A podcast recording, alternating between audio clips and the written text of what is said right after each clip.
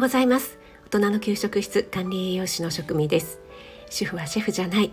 簡単なものでもあなたが楽しんで作るのが一番。毎日食べても飽きない味こそ家庭料理。そんな思いで配信しています。さらに実践的な内容詳しい内容についてはメンバーシップの方で配信していますのでご興味ある方はお待ちしております。はい、今日はいただいたレターのご質問にお答えする回としたいと思います、えー、甘酒の使い道についてレターをいただきました。たまに手作りの甘酒をいただくんですけども実は飲むのが苦手ということでご家族ね皆さん苦手だということなんですよね。で処分するのはもったいないしスーパードリンクだと思うので何かしら体に取り入れたいと思っているんだけれども何かね活用方法はないでしょうかっていうね直接飲むのが苦手というねご質問ですね。レターどうもありがとうございます。そうですね私の配信でも意外と甘酒のお話をするんですが甘酒が飲むのが苦手という方意外といらっしゃいますよね。でこの甘酒なんですがえ基本的には2種類ありまして米麹から作るものとそれから酒粕から作るものがありますよね。で米麹から作るものはノンアルコールなのでね本当に自然な甘みで、えー、美味しいじゃないかなと思います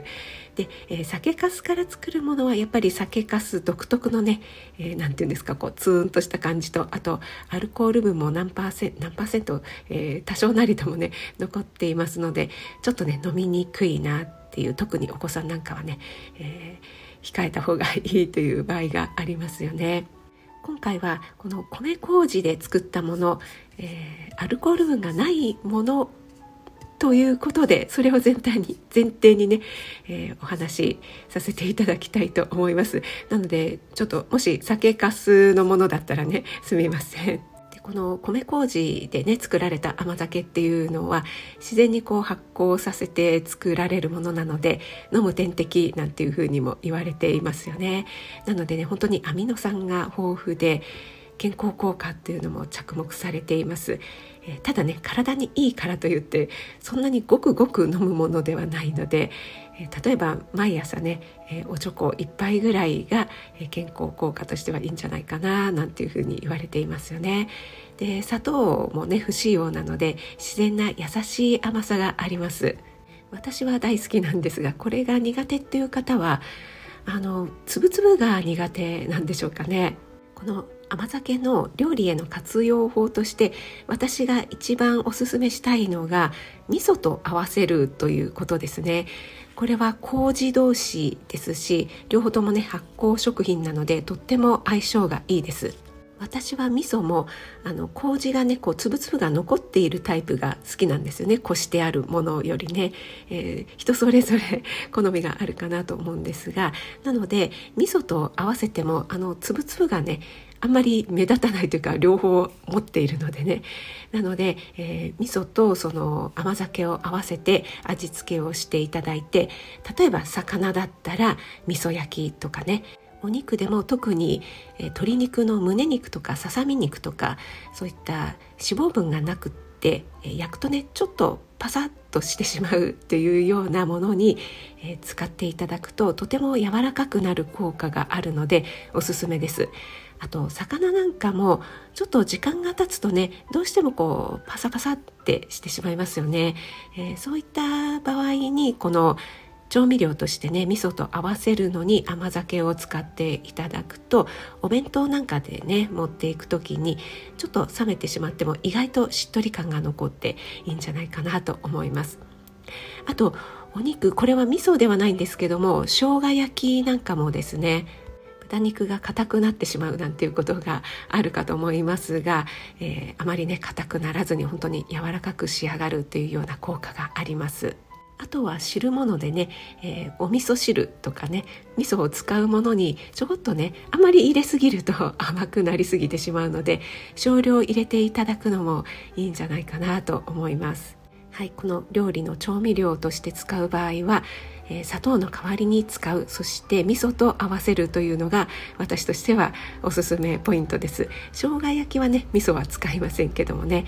あとはですね普通にスイーツとスイーツを作る時に砂糖として使うというのも全然ありなんですよね。私以前にあの米粉でパンケーキを作ったんですがその時もですね砂糖は加えずに甘酒を加えたらですね本当にふわふわにね柔らかい仕上がりになりましたのでねこれは本当におすすめです。そして最後にもう一つ、えー、漬けだれですねソースに、えー、甘みとして使っていただく、えー、あるいはドレッシングドレッシングをね手作りする時にやっぱりお酢とあと塩味的なものが入った時に甘みが入らないとどうしても角が立ったような味になってしまうのでそこで私はアガベシロップだったり蜂蜜を使ったりするんですがそこにね甘酒を加えていただいてもとってもおすすめです。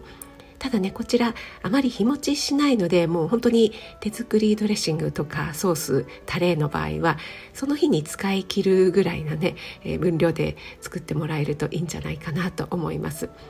えー、漬けだれとかも、えー、例えばバーニャカウダとかもいいですし、えー、味噌だれとかね梅味噌だれみたいのを作ってもらってで蒸し野菜をねそれでつけて食べるというのにこうちょっとね甘酒が入るとそこでこう全体的に、えー、まろやかな甘みがねちょっと増して美味しく仕上がるので